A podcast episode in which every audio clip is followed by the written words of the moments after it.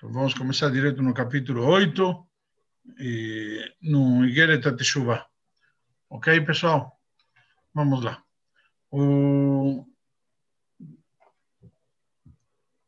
והנה, אחרי העמקת הדעת בכל הנזכר לעיל, após nos aprofundarmos em todo aquilo que foi mencionado. O que, que tínhamos mencionado? De como fazer aquele tshuva, tataá, lembra que tinha duas maneiras, tinha como, tendo Rahmanu, tendo misericórdia da alma divina da pessoa, certo? Então aí, Yuhal Levakesh Behemet, Meum Kadeliva, e a pessoa vai poder, de verdade, pedir do fundo do coração, certo? Do seu âmago, vai poder pedir para Hashem que Rob Rachamecha Mecheb Shai, conforme tua grandiosa misericórdia, então apague meus pecados. Ou seja, simplesmente, por que, que pedimos a Hashem que apague os pecados? Esse é o versículo de Salmos, que na verdade eh, nós falamos todo dia no Kriyat Shema Shalamitah, quando devo, entre aspas, entregamos nossa Neshama a Hashem, depois de um dia eh, exausto, etc. Mas pedimos a Hashem, por favor, que apague todos os nossos erros. Por quê? Porque Ele é misericordioso. Não porque somos bons, não porque merecemos, não porque realmente eh, temos justificativa, porque não temos. Então, a Kadosh Baruch nos diz aqui claramente, né? perdão, nós pedimos para ele claramente aqui, que ele tenha simplesmente pena da gente e apague tudo. Então, isso daqui, aquilo que falamos antes, quando pedimos a que tenha misericórdia, é porque estamos com o coração quebrado, simplesmente lamentamos a situação. כי אזי תיקבע בליבו באמת גודל הרחמנות על בחינת אלוקות שבנפשו ושלמעלה. Na verdade, Canis Kaleil, como já mencionamos antes, ou seja, que se refere aqui, desta maneira vai se afixar no coração da pessoa, verdadeira, eu mesmo vou ter pena do, do que estou fazendo com minha Neshama. Ou seja, na hora que eu vou, vou me concentrar, eu vou perceber o que está acontecendo, simplesmente eu vou começar a ter pena da minha Neshama, do que estou fazendo com ela. Porque na prática, cada vez que a gente, como já tínhamos explicado antes, quando a gente analisa, puxa, nós estamos pegando a nossa Neshama como se estivéssemos pegando a Hashem e enfiando no buraco. Então, na, na, o conceito aqui é que na prática a gente tem que ter pena da Neshama do que fazemos com ela. E desta maneira, quando você se lamenta, se você todo dia faz Kriyat Shema Shalamitah, se todo dia você faz um balanço, chega na conclusão, realmente pisei na bola. Realmente eu errei realmente fiz algo que não corresponde. Então vai vir, nesse caso, você vai começar a dizer, tá bom, então vou criar juízo, vou criar juízo, eu vou, eu vou começar a me corrigir. Não adianta eu todo dia bater no peito, errei e, e reincidir, certo? E, então não, não, não tem sentido. A pessoa simplesmente começa a se corrigir então, desta maneira, o Bezei, Rachamim, Elionim, Yudgim, Midot Rachamim. E desta maneira, ele também vai ter pena da sua parte da sua Neshama que está lá em cima, ligada com Hashem. E não somente a parte ligada com Hashem, também vai despertar os princípios de misericórdia, dos 13 atributos divinos que Hashem tem, porque quando você faz desperta aqui embaixo, isso, isso mexe lá em cima. Nós devemos saber que todas as nossas atitudes nesse mundo material e físico aqui embaixo têm repercussão nos mundos superiores, nos mundos espirituais. Aí, essas características de misericórdia divina, como diz aqui a continuação, Animshachot meretzona elion baruchu, anirmas bekutzosh eliud, que isso vem como? Vem simplesmente da vontade divina, da vontade superior de Hashem, e isso está ensinado o quê? Naquele pontinho da letra Yud. Quando a gente fala Kotzoshel Yud, para vocês entenderem, eu vou fazer um só uma para mostrar para vocês uma ilustração. Acho que é importante. Nós temos a letra Yud.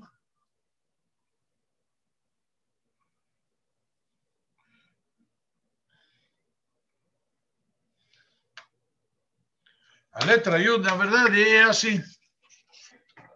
Certo? O Kotzoshel Yud, quando nós falamos o Kotzoshel Yud, a ponta do Yud se refere a esta pontinha pequena aqui embaixo que está em vermelho. Ok? Só para vocês terem uma ideia. Então, na verdade, nós estamos referindo literalmente a algo bem pequeno a vontade, a, a vontade divina de nos perdoar vem justamente desse pontinho da letra Yud. E isso, inclusive, interessante, tem, conforme a Lahá, se a gente faz a letra Yud sem esse pontinho, certo?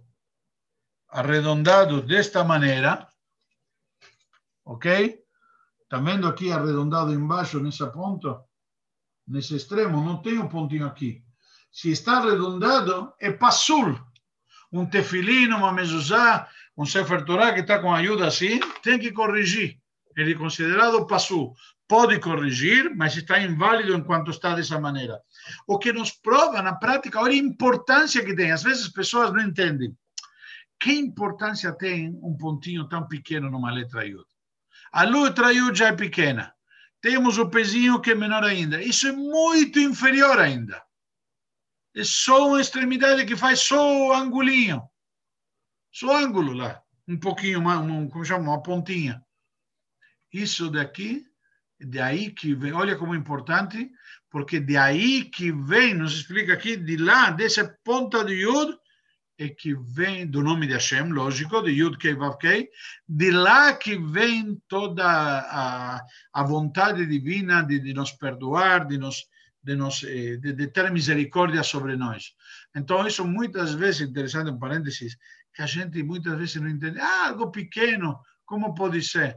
E como influencia quando a gente pede para verificar tefilim, mezuzot, etc., como isso realmente influencia, como isso mexe e como às vezes pode atrapalhar. Às vezes, como a gente diz, sim, você pediu para Hashem, Hashem te concedeu um monte de brachot, um monte de coisas. Só que acontece, o duto pelo qual essas brachot vêm, ele está entupido, ele está com problema.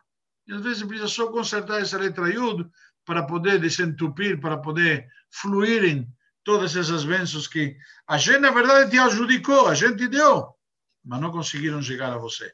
Você pediu, a Hashem ouviu, a Hashem atendeu, te concedeu, mas não conseguiram chegar a você porque tem algum obstáculo. A Hashem morto. Ok, fugimos do tema, vamos voltar ao nosso tema aqui no Tânia, certo? E essa letra Yud, Shelemala Mala Mivkinata Ashpa'a Nishpad Meotiot Shemavai, que isso vem um nível muito maior, superior, bem superior, justamente daquilo que vem das letras do nome de Deus. Ou seja, nós vemos aqui que essa, essa, essa pontinha como que é mais importante do que todas as outras letras do nome de Hashem como nós já falamos antes no Perek Zain, se vocês se lembram, que temos simplesmente letra, transgressões que afetam a letra Yud, transgressões que afetam a letra Rei, transgressões que afetam a letra Vav, transgressões que afetam a letra Rei final. Você vai se perguntar, como está inclusive no Kriyat Shema a mitad e demais. Então você vai se perguntar, que diferença faz isto? Que às vezes uma transgressão pequena, ela consegue afetar e estragar justamente todo esse fluxo que vem de, desse lugar tão elevado. Então, na prática, isso pode atrapalhar e pode ser um obstáculo muito grande. Então, aí, isso faz com que, que toda essa influência, toda essa energia que deveria chegar, não chega. É como se tivesse, sabe, quando você tem. Por que, que a luz se apagou e não, não acende? Porque tem um interruptor, interruptor que obstaculizou. Ele simplesmente cortou a passagem da corrente e a corrente não chega agora na lâmpada, por isso que a lâmpada não acende. Na prática é a mesma coisa. Shem nos deu toda essa energia, a energia está lá, mas a gente mexeu no interruptor, estragou o interruptor e a corrente não está passando, não chega até nós. E isso daqui, muitas vezes, de lá vem toda essa energia que pode ser para, para eh, lutar contra esse lado do Sitra Ahra, porque a Sitra Ahra, que falamos, aquele outro lado, vai se fortalecendo e obstaculizando, ele se transforma como um obstáculo. Em medicina, poderia dizer que nem o colesterol vai obstruindo as veias, certo? O colesterol vai se juntando e obstruindo até que entope totalmente. E aí o sangue não flui e o semishmor, o que acontece? Mas na hora que a pessoa traz, ela consegue propagar, pode, consegue atrair essa rahamim, essa, essa, essa misericórdia divina, aí tudo muda. Simplesmente só vem, como falamos, daquela letra Yud pequena, daquela parte. Certo? É isso que nos explica aqui. Aí conseguimos corrigir essas letras de Hashem e podemos fazer um concerto na pessoa. Por isso que a Yurgim Midot Rachamim Menakim Kolab Gamim, que Moshe por isso que nós podemos dizer que esses 13 princípios de misericórdia divina, eles têm a força e conseguem limpar todos esses defeitos, todas essas manchas. Eles conseguem literalmente fazer algo maravilhoso. Por quê? Porque elas são, conforme está escrito, no se avon va fecha, vejatá venaque. Nós lemos no versículo, e limos isso na Parashá, Shabbat passado, agora, dois dias atrás, é o versículo que diz, Hashem, ele leva a transgressão e o pecado, venaque, e limpa. Por isso que Hashem consegue limpar. Veshuv, e como está limpo, não tem mais a energia, essa, essa, não se nutre, perdão, por,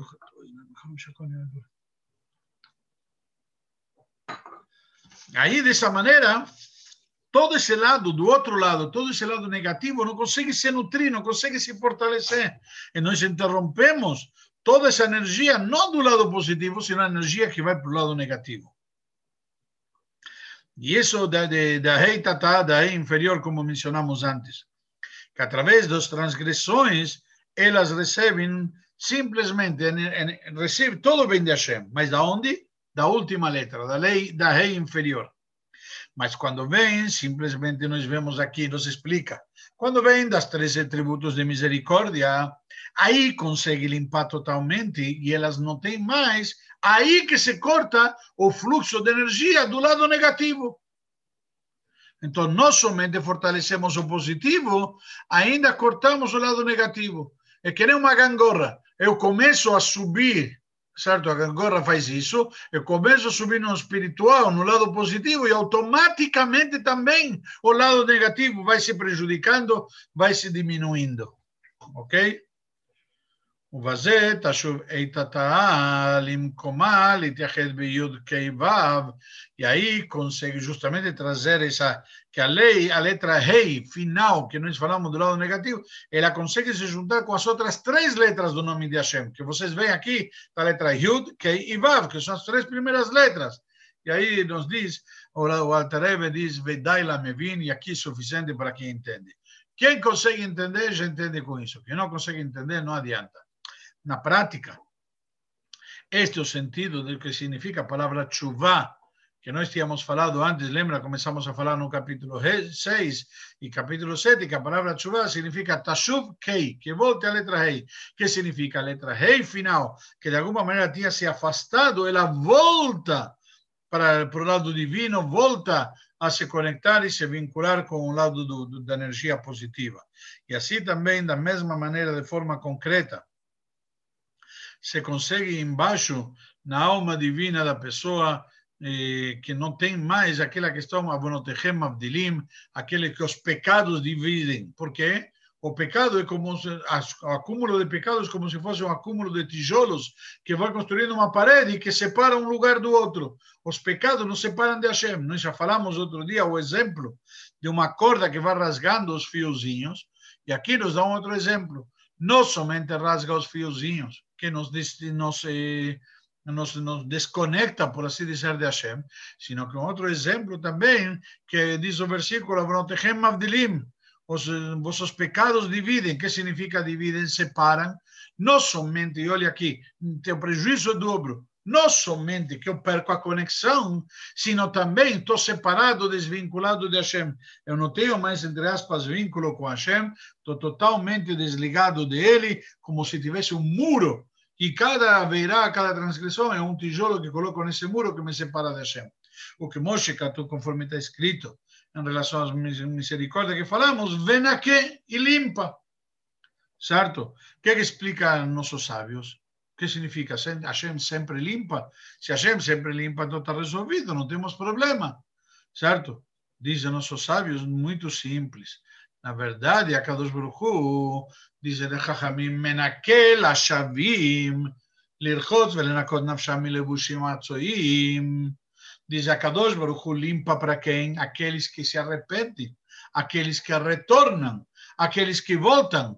Já você voltou, Hashem, tá bom, voltou, vem cá, não tem problema, vou te Ah, mas enquanto estava viajando, me sujei tudo. Não se preocupa, vou te limpar.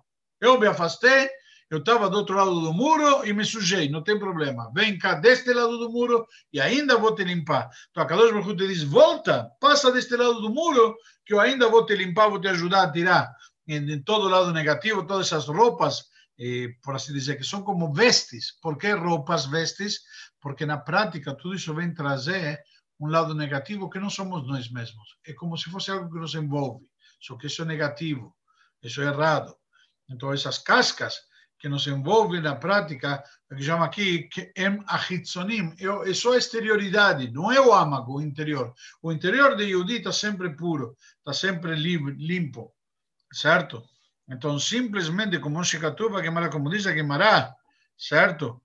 É como se me la, me la, me, me la tu, Begober, que significa é como se tivesse eh, uma, uma, como se, como se diz, como, como como se a transgressão fosse simplesmente um invólucro. O que é o invólucro? Você tem um presente e coloca o papel em volta. Não é nada. Não faz parte do presente. O papel não é um presente, nem faz parte do presente. Podemos, às vezes, dizer que a caixinha, você dá uma joia, a caixinha da joia, uma caixinha especial, ela faz parte do presente. Mas o papel que você envolveu não é nada. A prova está lá, que você joga no lixo. Ele não tem nada a ver é totalmente um invólucro, totalmente algo exterior, que não tem superficial, que não tem nada a ver. Assim também nós podemos ver a transgressão, ela não penetra, não se torna algo parte de nós.